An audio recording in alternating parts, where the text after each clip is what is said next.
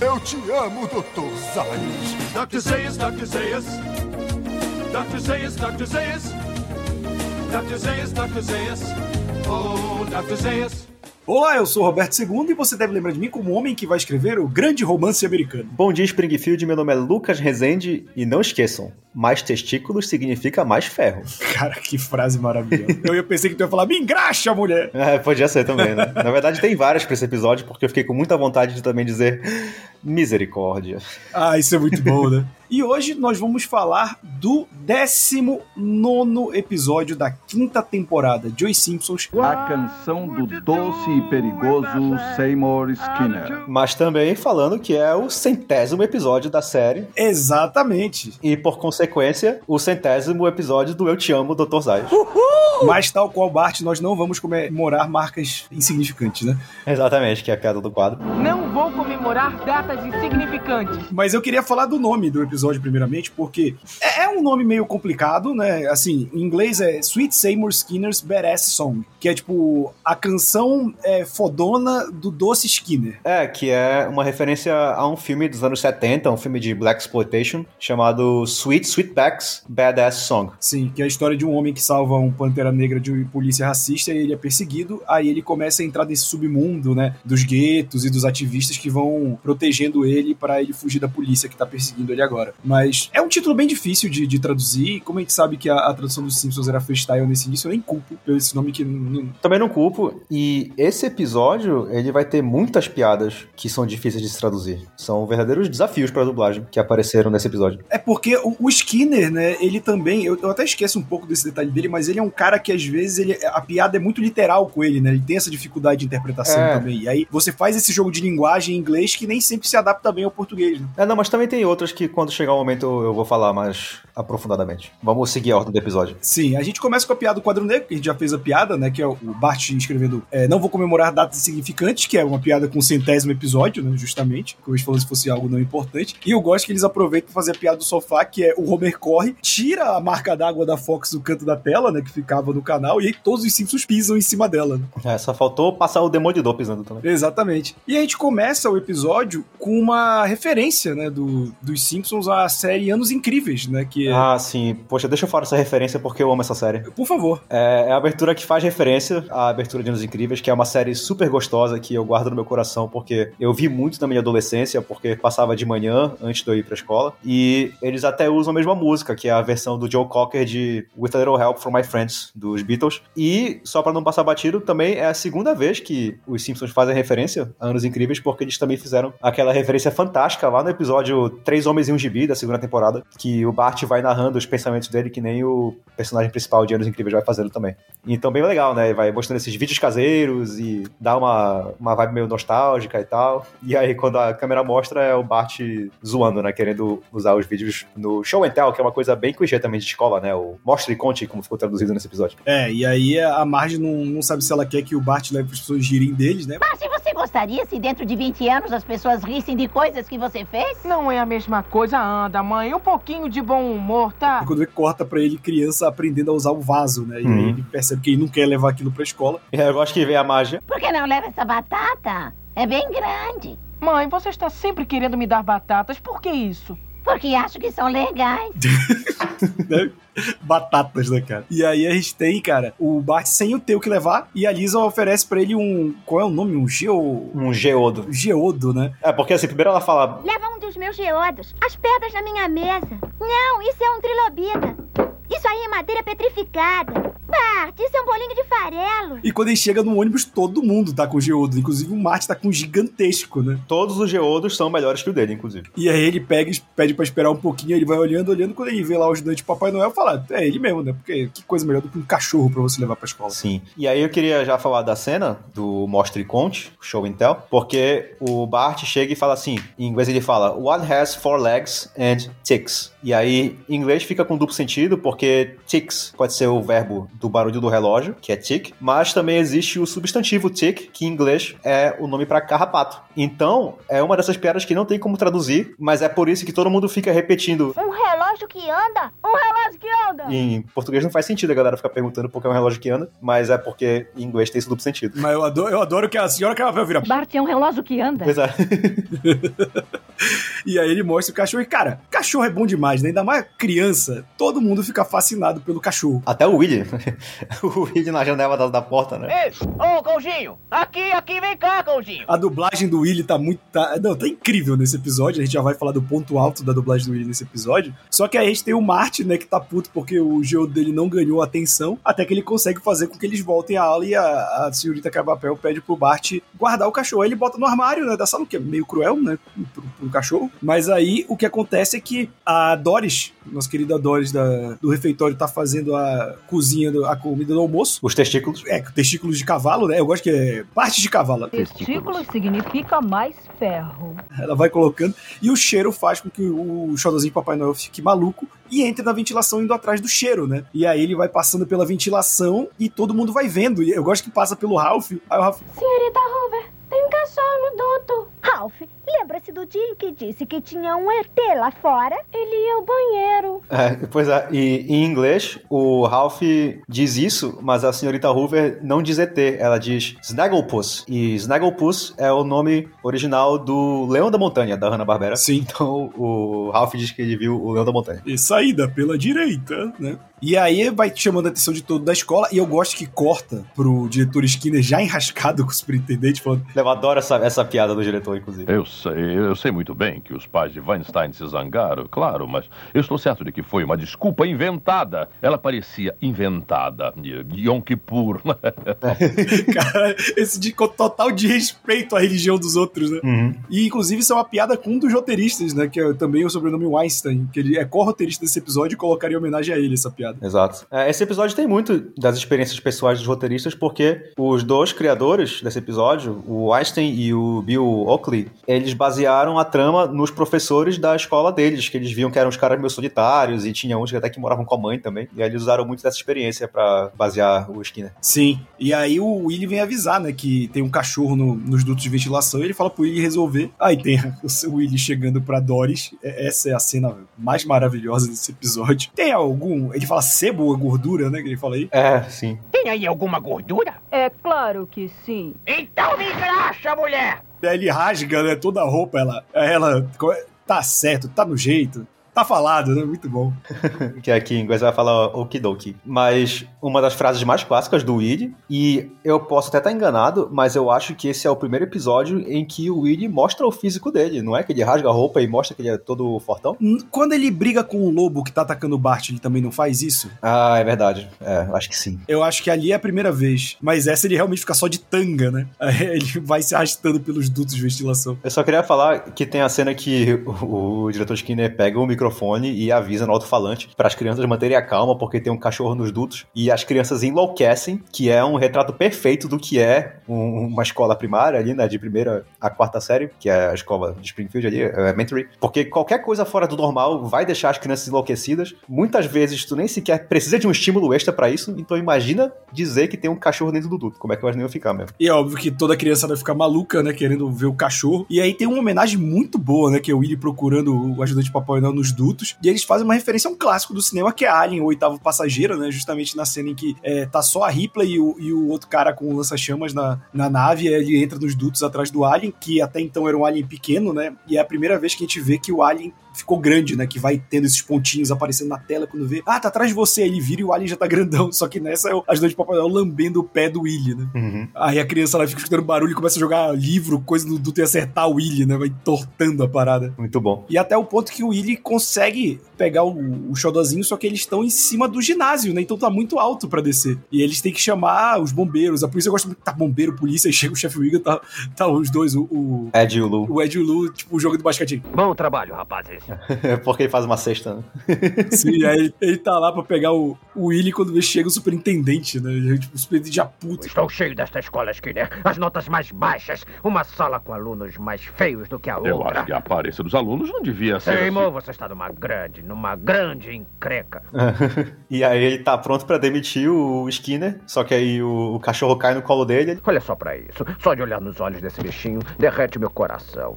Seymour, está tudo perdoado. E aí logo depois cai o Willy em cima dele, e aí ele fica puto de novo e demite o Skinner. Não, eu gosto quando o Willy cai. O caminho pro Willy! Eu disse abra o caminho pro Willy, seu saco de batatas podres! E assim que ele demite o Skinner, é legal que a câmera corta pro Bart e o Bart já fica chocado, fica de boca aberta e tal. E aí o episódio corta, né? Iria pro comercial. E aí quando volta, a gente vê eles na mesa do café da manhã e a gente já vê o Bart se sentindo culpado. E o mais legal é porque ele nem consegue entender o que ele tá sentindo. Ele diz assim: Ah, eu pensei que eu ia pular de alegria no dia que o Skinner saísse, mas agora eu tenho essa sensação esquisita da minha cabeça. E aí é a Lisa que tem que explicar pra ele o que ele tá sentindo é culpa. É muito bom. E aí o Bart, ah, deve ser culpa mesmo. E aí tem uma aranha mordendo a nuca dele, né?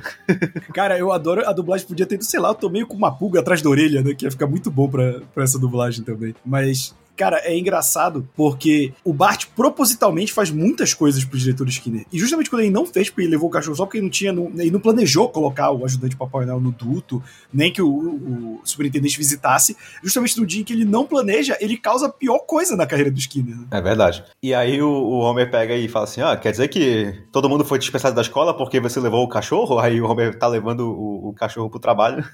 aí a, a Marge não deixa. E isso fica um pouco estranho na dublagem, porque o Homer vira assim e fala: Ah, tá legal, eu não vou levar o cachorro, fica com ele aí. E aí ele dá a meia volta e quando ele volta pra dentro de cena, ele tá com a Meg no colo, como se ele fosse levar ela pro trabalho, em vez do cachorro, pra ver se isso fosse de alguma maneira fazer ele ser dispensado. Só que aí na dublagem ele passa dizendo: Agora segura ela aí.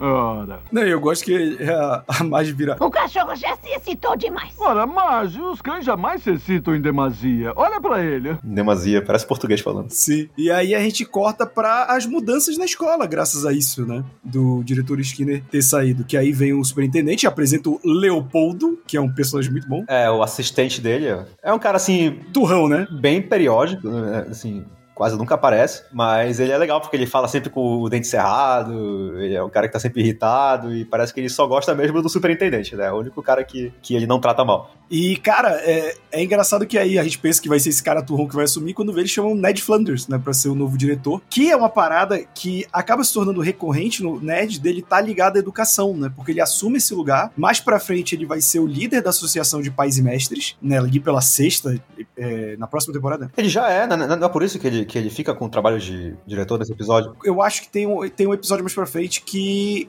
a Associação de Pais e Mestres assume a escola, né? E nas temporadas atuais, que a dubladora da senhorita Carapel morreu, né? Infelizmente, uns anos atrás, o Ned assume o cargo dela e vira o, o professor da sala do Bart. Permanentemente, é? Permanentemente. Hoje em dia, o Ned é o professor do Bart. Ah, pode crer. E aí tem uma série de piadas aí que são impossíveis de se traduzir também, porque o Ned vira e fala assim no dublado: Quero ser o melhor diretor. E aí corta para as crianças rindo, e no dublado não faz sentido elas estarem rindo porque ele não disse nada demais. Mas é um trocadilho que não dá para traduzir, porque em inglês ele diz: I want to put the Paul back in principal. Porque Paul significa tipo amigo, parceiro, companheiro. Amigão, né? É, pois é, não tem como traduzir. E aí vem o superintendente Chalmers e, e fala: Eu quero ser o melhor superintendente, pra ficar no mesmo tom da fala que o Ned teve no dublado. Mas em inglês ele também falou: eu quero botar o super de volta em superintendente, que daria certo em português. E aí não dá certo, ele fica puto, mas foi a mesma piada, ele vira pro Leopoldo, né? É muito bom. E eu, cara, eu gosto que é uma cena que é muito de escola, né? Que ele fala: Ô meu irmão, faz uma pergunta, senão a gente tem que voltar pra aula. Uh, sim, você.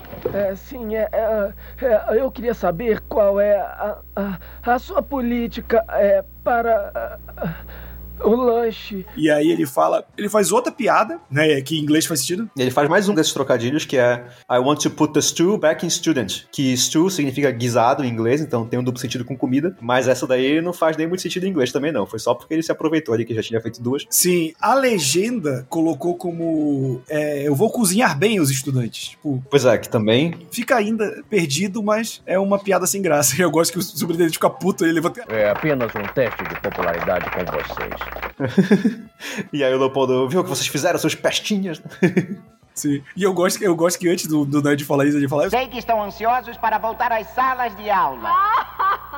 É muito bom isso, cara. É, né? Podia ser qualquer aluno, mas o fato de vir dela é perfeito. E aí a gente corta pra. Pro mercadinho. É, pra vida, né, do, do Skinner, né? Que tá lá o, o Bart Milhouse servindo, aí o, o Apu falando. Eu acho que vocês estão abusando da minha política de autoatendimento.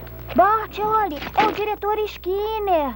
Acho que ele endoidou de vez. Não está usando nem terno nem gravata. É sempre estranho ver um professor ou algum outro funcionário da escola fora da escola, né, cara? Quando a gente é criança. É um pesadelo, na verdade. Mas essa cena é legal porque a gente vê um pouco mais da culpa tomando conta do Bart. E assim que eles veem o Skinner lá, o Bart vai prontamente pedir desculpas para ele por ele ter causado, mesmo que indiretamente, ou melhor, foi diretamente, mas foi sem intenção, a, demissão do Skinner. E o Bart se sentir culpado pelas travessuras dele é uma temática presente desde a primeira temporada, quando elas vão longe demais. A gente viu isso no episódio que ele cerrou a cabeça da estátua do Jebediah Springfield. E esse é um aspecto importante do personagem porque resgata a humanidade do Bart, mesmo quando ele faz as maiores besteiras, pra gente não achar que o Bart é um moleque incorrigível, que ele é um futuro criminoso e tal. Então é importante quando ele faz uma merda muito grande mostrar que ele se arrepende, que ele fica sentindo culpado e que ele tenta consertar a situação também. Sim, e aí já começa que o lance, na verdade, é que o que fazia a rivalidade do Bart com o Skinner era simplesmente essa questão de autoridade, né? Que ele é um moleque que, que cria o problema porque é da, da natureza dele e tal. Então, quando o Skinner perde essa posição de autoridade sobre o Bart, eles perdem essa rivalidade. Não tem motivo para eles serem rivais, pois é. Exato, e, e, eu acho que esse episódio funciona muito bem nesse sentido, né? Que eles começam a criar um laço ali, né? Porque depois eles vão se encontrar, porque a trama principal é o Bart e o Skinner, e a trama secundária é a escola, né? Porque como o Ned é todo carola, todo certinho, ele vai instituindo um sistema cada vez menos rígido dentro da escola. E os estudantes problema vão se tornando os donos da escola, o que sempre é um problema pro Bart, né? Porque o diferencial é ele ser um aluno problema. Exato. Mas antes da gente passar pra próxima cena, a gente precisa falar aí que agora que o Skinner tem mais tempo, ele vai poder escrever o grande romance americano, Billy e o Clonossauro, e o Apu ficando pistola é muito bom, né? Pode botar esse diálogo todo do Apu, Fred, que é maravilhoso. Ah, deve estar tá brincando, senhor. Primeiro pensa numa ideia que já foi feita. E depois dá um título que ninguém iria gostar. Não pensou na lista, foi best-seller durante 18 meses. Todas as revistas falaram de um dos mais populares filmes de todos os tempos. E que pensava, hein? E aí é muito bom que ele destrói os sonhos do Skinner, né? Ele fica tipo, poxa. E aí o Bart se sente até mais culpado, né, por causa disso. E aí a gente vê uma cena exatamente disso, né, da escola sob a direção do Flanders. O Bart tá lá no escritório do Flanders, e aí ele tá comendo o, o chocolate que o Flanders deixou ali na mesa, e aí a gente já vê que o Flanders não tem pulso firme para dirigir uma escola cheia de criança correndo solta, parece um monte de demônio, igual o Skinner fazia. Então a gente vê o Bart se aproveitando da boa vontade do Flanders para ir lá comer os doces e ficar tomando refrigerante, né, ele sacode o copo assim pro Flanders. Ah, desculpe, prefere Guaraná ou soda? E o Flanders simplesmente não consegue punir o Bart. Então, a gente vai vendo aí a importância do papel do Skinner na escola e a falta que a presença dele faz, porque virou um caos, virou uma selva a escola e o Flanders não tem capacidade para colocar as crianças para andar na linha que nem o Skinner fazia. E aí é o que vira meio que um ponto de ligação do Bart com o Skinner, né? Que o Bart tá precisando de skate, o Skinner tá fazendo, lavando a própria roupa, né? É, o, que eu, o que eu sempre acho bizarro, né? Porque o lance do Skinner ser criado com a mãe numa casa antiga faria todo sentido a mãe lavar roupas dele, né? Pela criança. É, mas ela é muito idosa já. Sim. Mas aí o. Ele pergunta como tá a escola, e o Bart fala, e estou no sistema de confiança, eles começam a rir. Aí os, os valentões, né? começam a rir, e aí quando o Skinner termina de rir, ele... Ah, misericórdia que para mim, eu adoro ver o Skinner falando misericórdia nesse episódio, porque é uma expressão antiga que os jovens voltaram a usar hoje em dia. Isso é verdade. Misericórdia é muito bom, inclusive. É, inclusive, tem uma cena que o Skinner pergunta pro Bart se o Bart sabe o endereço dele. Aí o Bart, não. E aí ele lembra que um dia ele botou fogo num saco cheio de cocô, que é aquela velha travessura, né? Clichê até de série e filme americano, pro Skinner pisar e aí sujar o sapato. E aí. Tem um erro de dublagem, né? É, exato. Quando o Skinner abre a porta, ele diz assim: Esses vagabundos italianos não perdem por esperar. Mas em inglês o que ele tá dizendo é que os sapatos italianos dele vão dar um jeito nisso, vão apagar o fogo prontamente. E aí a gente tem o início dessa amizade, né? Tipo, ele chama o Bart pra ir na casa dele no, no sábado, e o Bart acha estranho, o Bart ainda tá estranhando nessa relação com, com o Skinner. É, e, e esse, esse convite também já representa a solidão do Skinner, porque ele fica todo animado quando ele vê o Bart passando, e é ele que chama o Bart pra conversar, e ao mesmo tempo a gente vê a culpa do Bart crescendo quando os moleques roubam a cueca do Skinner e ele não tem dinheiro para comprar outra. Então, ali o Bart se sente mais culpado de ir na casa do Skinner também, porque, pô, eu fiz o cara perder o emprego, agora ele não tem dinheiro para comprar uma cueca. É, e aí quando ele vai, né, ele conhece a, a mãe do, do Skinner e tal. Aí, ah, você é um amigo do Seymour, não toque nas paredes, né, quando, quando entrar. Aí ele entra e o, o Skinner tá lá solitário escutando música, né, música clássica. E aí quando ele chega, o, o Skinner... É, eles dão uma volta aí, né, porque até então a gente viu o Skinner como um soldado normal na guerra. Quando ele olha o pôster, ele fala que ele já tinha um comando de um pelotão. Essa foto foi tirada um pouquinho antes de eu levar um tiro no traseiro. Tiro. Foi muito estranho porque aconteceu durante o show do Bob Hope. Eu dando a entender que foi o próprio pelotão dele que deu um tiro na bunda dele, que ele não era bem quisto nem pelo pelotão, né? Aham. E aí ele chama o Bart pra ir jantar, né? Num, num restaurante italiano, e a gente, que a gente tem a introdução de um grande personagem terciário dos Simpsons, que é o nosso querido Luigi. Sim. Luigi que tem a marca registrada de sempre dar uma zoada nos clientes lá na cozinha. Sim, porque é muito a visão que o americano tem do italiano servindo, né? Tanto que é, o americano é aquele negócio, né? o cliente tem sempre razão. Nos Estados Unidos tu é tratado muito bem nos restaurantes. Aí os caras.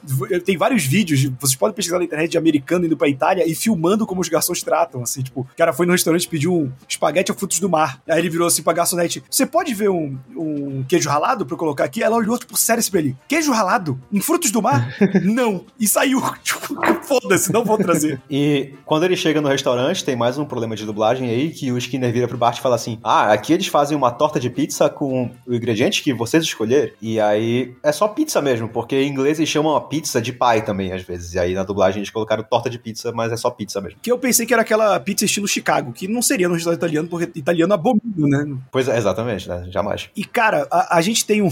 Eu acho muito bom que a gente tem, enquanto isso, o, Homer e a Marge preocupados com a situação da escola, por conta da educação, e eles vão visitar o Flanders como diretor. E aí o Flanders fala que ele tem essa dificuldade em corrigir porque ele teve muitos traumas de infância. E aí a gente tem a primeira aparição dos pais do Ned. Sim, que é uma cena importantíssima, inclusive. Sim, que eles são beatniks, só pra dar um contexto, né, pra, pra quem é mais novo tá vendo a gente. Os beatniks, eles eram uma vertente dos hippies, mais ligada à poesia, à arte, que tinha esse visual, tipo, de boina, de cap, roupas de estradas, e que por algum motivo, eu acho que é porque os roteiristas dos anos 90 devem ter sido criados nos anos 70, 80, e conviveram muito, né, que esses são os hippies mais dos anos 70 do que os hippies paz e amor dos anos 60. Cara, nos anos 90 você sempre tinha um personagem beatnik. Um claro exemplo é a irmã do Doug Funny, que era uma beatnik Sim. por exemplo, no, no desenho. Então tinha essa, essa figura na cultura popular dos anos 90. E essa cena define bastante a personalidade do Ned também. Porque eles eram beatniks que não souberam criar o Ned bem, não souberam fazer ele lidar com as consequências dos atos dele de maneira saudável. Então é isso que o flashback mostra. O Ned, sem querer, derrama tinta em cima dos poemas do pai dele. E aí o pai do Ned faz ele se sentir o maior culpado porque ele derramou e tal. Ele fica. Cara, o Ned despejou tinta em cima dos meus poemas. Ele é um bananão, eu quero dizer, um quadrado. Ele está nos levando pro mundo da quadradice. E aí o Ned se sente muito culpado e tal, se sente mal, tanto que quando volta pra ele, ele tá chorando, ele tá enxugando uma lágrima com o dedo e tal. Então isso mostra que o Ned tem dificuldade em castigar as crianças porque eh, ele não quer que elas se sintam como ele se sentiu nesse dia também. Então ele carrega com ele essa memória dessa culpa, que foi uma coisa assim inocente, derramou uma tinta, mas é por isso que ele não consegue. Então ele não pode ser um bom diretor por isso. E aí o Skinner ele decide que ele vai voltar ao exército, né? Porque ele tá sem propósito, ele tá sem emprego, ele não tem o que fazer. Então, como a única coisa que ele fez antes é ser militar, né? É, tem uma cena bem legal do Skinner aí, que ele tá na frente da escola, tá de noite, e ele tá ó, lembrando as coisas que as crianças já falaram pra ele. Eu aprendi a ler graças ao Senhor, diretor Skinner. Eu fiz estes doces de passas pro Senhor. Diretor Skinner, eu fiquei enjoada em seu escritório. Que no inglês ele fala que ele vomitou, né? Pois é, e a- só que ele se emociona, né? E ele começa a chorar. E isso diz muito sobre quem escolheu, escolheu seguir esse caminho da pedagogia por amor. Que é o caso do Skinner. Ele pode ser um cara quadrado, ele pode ser um cara rígido, mas a gente também não pode negar que ele é um cara dedicado à profissão dele. E eu acho essa uma cena bem bonita sobre a essência do personagem, do diretor Skinner. E quando ele volta pro exército, né? Que aí ele não vai mais ter tempo de sair com o Bart, né? Então criam uma separação aí na amizade deles. Ele percebe que nem o exército é a mesma coisa.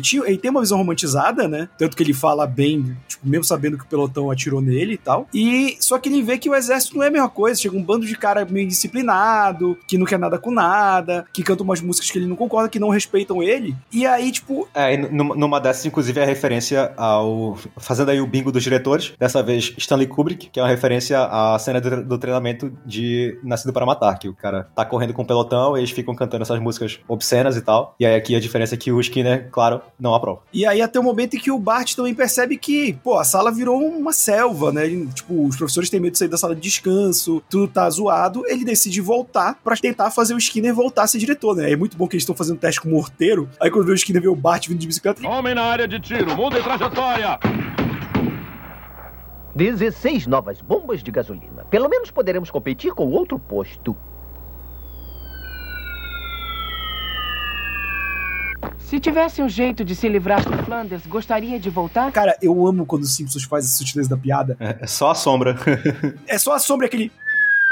Da bomba chegando, e aí corta pro Bart e o Skinner começando, a gente só vê o K do Quick Mart voando e caindo no chão assim, pá! É muito bom, cara. Não, e tem uma cena antes disso, que é o Bart dizendo pra Lisa que ele sente falta do Skinner como inimigo, e aí a Lisa explica pra ele que todo mundo precisa de um Nemesis, e aí ela vai dando os exemplos. Inclusive, aquele bebê da monocelha que é o arco-inimigo da Meg e tal, daí passa o bebê no carrinho lá fora, aquele bebê estranho com a monocelha. E aí na Wikipédia oficial dos Simpsons eu vi que o nome dele é Gerald, então... Que só deve surgir temporadas depois, né? Ah, sim, Tanto que sim. hoje ele, é- ele é até parte da abertura dos Simpsons, né? Quando a Meg passa no, no caixa do mercado e tá do outro lado olhando feio pra ela. Exato, então esse é um, assim, não é a estreia de nenhum personagem, assim, importante, mas tem estreia de vários personagens que vão expandindo o universo, né? Tem o Leopoldo, os pais do Ned, o bebê e o Luigi. Exatamente. E aí o, o Bart, ele tenta dar um jeito, né? E eu gosto que ele chama o superintendente pra ver como tá a situação da escola. E o superintendente cagando pro que tá acontecendo na escola, né? Impressionantemente. Ele só se importa quando ele vê o Ned citando Deus. Ele, Agradecer a Deus, agradecer a Deus. Isso está parecendo uma oração. Uma oração. Uma oração numa escola pública. Deus não tem lugar dentro destes muros. Assim como os fatos não têm lugar dentro da religião. cara, essa daí, puta, que, que diálogo maravilhoso do superintendente Skinner, cara. Não, e é bom porque isso também é uma crítica ao sistema de ensino público dos Estados Unidos, que é o quanto eles não se importavam com as crianças. O Chalmers até diz pro Bart relaxar e curtir, porque daqui a pouco todas as escolas vão estar do mesmo jeito, então não tem problema, tá um caos agora. E tem uma cena legal do Bart com o Skinner também, que são os dois se dando conta de que fora da escola eles podem ser amigos, mas dentro dela eles têm que voltar a ser inimigos. Mas, já que a escola tá um caos e que eles precisam recuperar o equilíbrio, os dois sabem que isso precisa acontecer e aceitam que eles não vão mais poder ser amigos. É bem legal essa cena. Não, e eu gosto de- dessa, dessa fala do Skinner, porque nos anos 90 a gente meio que teve um surto, né, de preocupação com a escola pública americana. Tanto que a gente tem aquele Mentes Perigosas, né, com, com a Jodie Foster e um milhão de filmes parecidos, até Esporte Sangrento com Mark da Castro. Basicamente era sempre um professor vindo para desafiar os alunos problema, né? Sim, sim. E como essa cena tem um tom de despedida, assim, pelo menos a despedida do, da amizade do Bart com o Skinner, o Skinner manda a frase que é referência ao filme clássico Casablanca, que ele fala Mas sempre restará a lavanderia. É. que no filme é nós sempre teremos Paris porque é o lugar que representa as boas lembranças da época que eles eram amigos. E eu acho fofinho que tem a cena do quando o Skinner volta, né? Aí ele já, já tá organizando, né? O Willie tá limpando as pichações e tal. Ele, Dirksen abotou essa camisa. Jeff, joga esse chiclete fora. Acha mesmo boa ideia devolver um emprego a esse idiota? Ah, ele sabe o nome dos estudantes. de volta. Eu adoro como o Leopoldo fala, cara. Eu acho incrível toda vez que ele fala. E aí é quando ele e o Bart se veem que eles não vão poder ser amigos. Aí eles dão um abraço e eu gosto da, da mensagem que é o Bart coloca kick me, né? Me chute na costa do Skinner e o Skinner coloca teach me, me ensine na costa do Bart. Aí quando o Bart tá indo embora, a gente escuta. Misericórdia. É muito bom, né? E a gente encerra esse episódio, né, com isso. Sim, é, eu tenho algumas considerações sobre esse episódio porque eu gostei muito de reassistir ele, passei a gostar mais desse episódio hoje, porque assim, é uma trama super introspectiva sobre um homem que dedicou a vida a um emprego muito ingrato, que é ser diretor de escola pública nos Estados Unidos, um cara que não construiu família, mora com a mãe até hoje, já é um cara de meia idade para idoso, mais ou menos, né, o Skinner, e um cara que só encontrava satisfação no trabalho, então ele vivia uma vida muito solitária. E aí, de uma hora para outra, ele perde tudo isso. A única coisa que ele tinha, que era o trabalho, e aí ele precisa encarar o fato de que a vida dele não era mais, não, tinha mais nada além disso, e ele vai procurar outras coisas e vai falhando. Ele tenta voltar pro exército e vê que não é mais a mesma coisa. Ele tenta escrever um livro e descobre que o livro dele já existe. Aí o único amigo dele é um dos alunos mais demônios da escola, um moleque que ele nem gostava, que é o Bart. Então é uma derrota atrás da outra, mas serve pra gente ver como o Skinner também ama o trabalho dele de diretor, apesar dele não ser um diretor perfeito, mas também é importante pra mostrar o quanto o papel dele é importante lá dentro. Agora, além disso, é um episódio que também trabalha bastante um lado mais humano do Bart, não só do Skinner, porque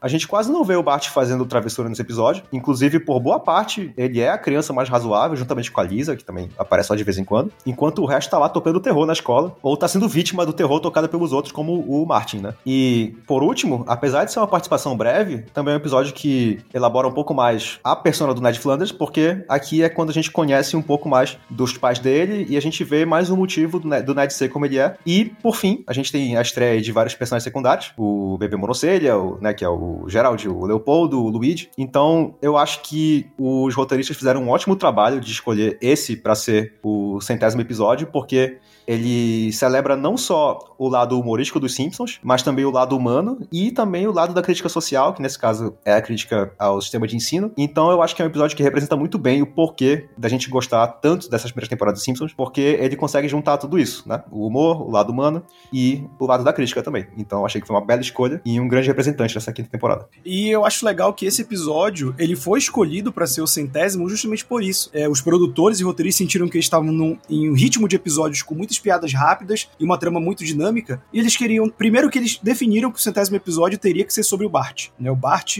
antes do Homer assumir, era o grande astro dos Simpsons, né? E o Homer meio que toma de assalto isso um pouco depois, mas eles queriam que fosse sobre o Bart e queriam que fosse um episódio mais pausado. E eu acho que esse episódio tem muito mais coração que humor, tanto que as cenas boas de humor é, eu acho que são mais da dublagem do que, do que do próprio roteiro original, o que não significa que seja um episódio ruim, pelo contrário, é um episódio muito bom, porque os episódios de Simpson com coração são aqueles que ficam na memória. Esse talvez não seja tão memorável porque a quinta temporada é um espetáculo até aqui, né? Então, tipo, a, a onde são os episódios bons tá lá em cima, mas esse episódio não é ruim, esse episódio é bom. E eu acho legal que tenha sido centésimo e que os Simpsons tirem sarro de não ser uma grande coisa, né? De não ser um negócio absurdo, não ser três horas de episódio. Acho que ele funciona pra gente ver o outro lado do Skinner e o outro lado do Bart funcionando. Para mim, um bom episódio, como todos da temporada até aqui. Eu gostei bastante. E com isso, chegamos ao fim de mais um Amo Dr. Zais. Lembrando que se você quiser ver esse e muito mais conteúdo de Os Simpsons, é só assinar nosso feed. Estamos em todos os agregadores de podcast, no Spotify e no Deezer. Se você gostou da nossa edição, do nosso querido Fred, é só conferir lá no Instagram dele, fredorento12, ele que faz aí essa edição, tá ajudando a gente nesse projeto. E você também pode conferir as redes sociais da Hora Suave, que é o meu canal no YouTube, onde eu coloco os cortes com imagens, informações e tudo mais que você quiser saber sobre os Simpsons. É isso e até semana que vem. Podia dizer, até ano que vem. É verdade, o último episódio do ano no episódio 100, então até ano que vem. É isso aí, pessoal. Até ano que vem.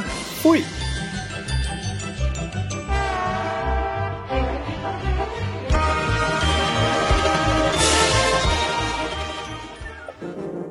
Este programa foi editado por Audi Edições.